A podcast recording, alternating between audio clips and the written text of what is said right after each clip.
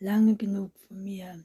Die Baumreihen standen stramm wie aufgerichtete Zinnsoldaten. Nur ein paar Äste wippten sanft im Wind. Irgendwo schrie ein Kreuzchen auf. Blieb alles still, dunkel. Wie spät war es inzwischen? Definitiv spät als in den angepassten Funk. Ich leise vor mich hin. Komm schon, Alice. Hör auf, zu einer Heilige zu sein. Mein Knie zitterte. Heilige jedoch tapfer stand, während ich den Trampelpfad folgte und warm leise zwischen den Wallen verschluckt wurde. Erleichtert stellte ich fest, dass der Wald nur von draußen so gruselig erwirkte, hatte, sobald sie die ersten Baumreihen hinter mir schlossen, sich von dem Mondlicht hindurch. Die Baumkronen, dass ich den Trampelpfad auch weiterhin sehen konnte. Ich ging tiefer in den Wald hinein, zehn, vielleicht 15 Minuten, immer dem Schimmer des Katzenfelsen nach. Schließlich erwartete Kruse mich auf einer umgestürzten Baumstamm. Hey, erleichtert trat ich auf ihn zu, doch noch ehe ich ihn streichen konnte, legte er seine Ohren an und stieß ein so angefauchen aus, dass ich erschrocken zurückzuckte. Was setze ich an diese Karte auch schon so schnell dav davon sauste, bis ich immer nur Kopfschüttelte, hinterher ratte. Konnte, was ist denn hier? fragte Lack. Aus der Au Augenwinkel hatte ich Lasse genommen, die halb verdeckt im Dickicht standen. Lang fragte ich, wie hierhin flüsterte, doch sie rührte sich nicht, als ich langsam auf sie zuging. Der Pfad war hoch, dass er mir gegen die schlug. Lag ist alles in Ordnung mit dir? Ich bekam keine Antwort und erst als er silbige Schneiden auf ihn Kopf fiel, bemerkte ich, dass etwas nicht stimmte.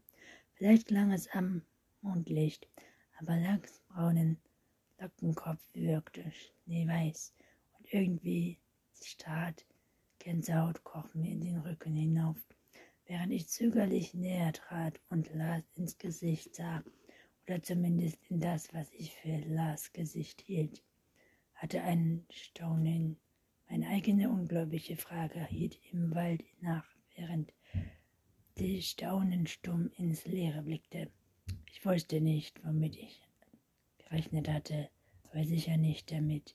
Sie war lag so exakt nachgerunden, dass ich die Verwirrung immer noch nicht abschütteln konnte.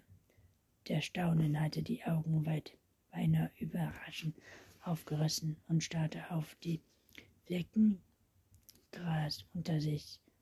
Dort schimmert etwas hell, als ich bückte und es langsam aufhob kam, kannte ich es.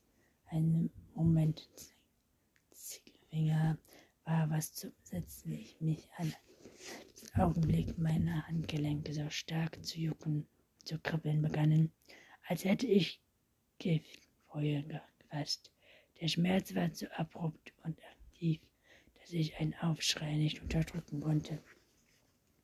Der Finger fiel mir aus der Hand die ich immer anderen umklammert, während ich schreiend zusammenklammte. Das Jucken wurde zu einem Brennen, das meinen gesamten Arm taub werden ließ. Ich schluchzte auf, der Nachhall galt genehm laut durch die Nacht. Meine Hand pochte und pulsierte, und das Brennen breitete sich bis zum Korb aus. Mein Herz zog sich schlagartig zusammen, so dass mir kurz die Luft wegblieb.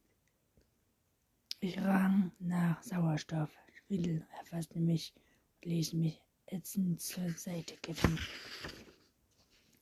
Atemlos japsend und klammerte ich meinen Brustkorb, wand mich am Boden und starrte dabei in die stillen Augen der Staunen hoch. Ein Windhauch kam, wirberte mir also Laub um die Beine, durch meine Haare. Dann hörte ich eine Stimme direkt in mein Ohr wispern.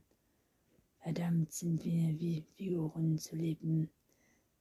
Sechs von uns wird es erwischen geben, weder schwarz noch weiß, bleibt verschont im endlosen Kampf um Leben und Tod. Blut für Blut, so muss es sein.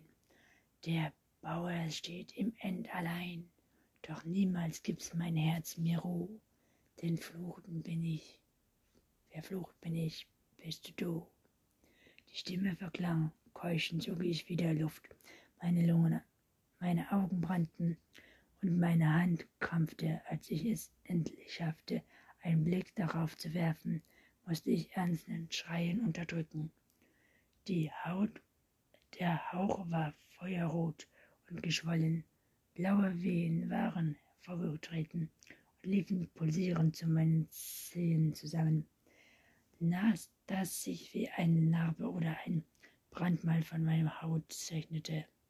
Das Zehen einer Schachfigur. Was ist das? stieß ich hervor. Wie aus nichts bist du jetzt offiziell ein Teil des Spiels, antwortete mir jemand. Schreiend fuhr ich auf kämpfte gegen die Schwindel an, der mich wieder auf den Boden zwingen wollte. Ich rang nach Luft. Ein, zwei, dreimal, ehe ich es schaffte, mich aufzusetzen. Mit schmerzenden Lidern starrte ich das Mädchen an, das sich lässig gegen einen Baum lehnte und mich mit dunklen Augen musterte. Ihre Haare waren knall, knall gefärbt und leuchteten so grell, dass ich die Farben sogar im Mondlicht erkennen konnte. Und sie war so gleich und klein, dass sie beinahe wie ein Kind aussehen hätte.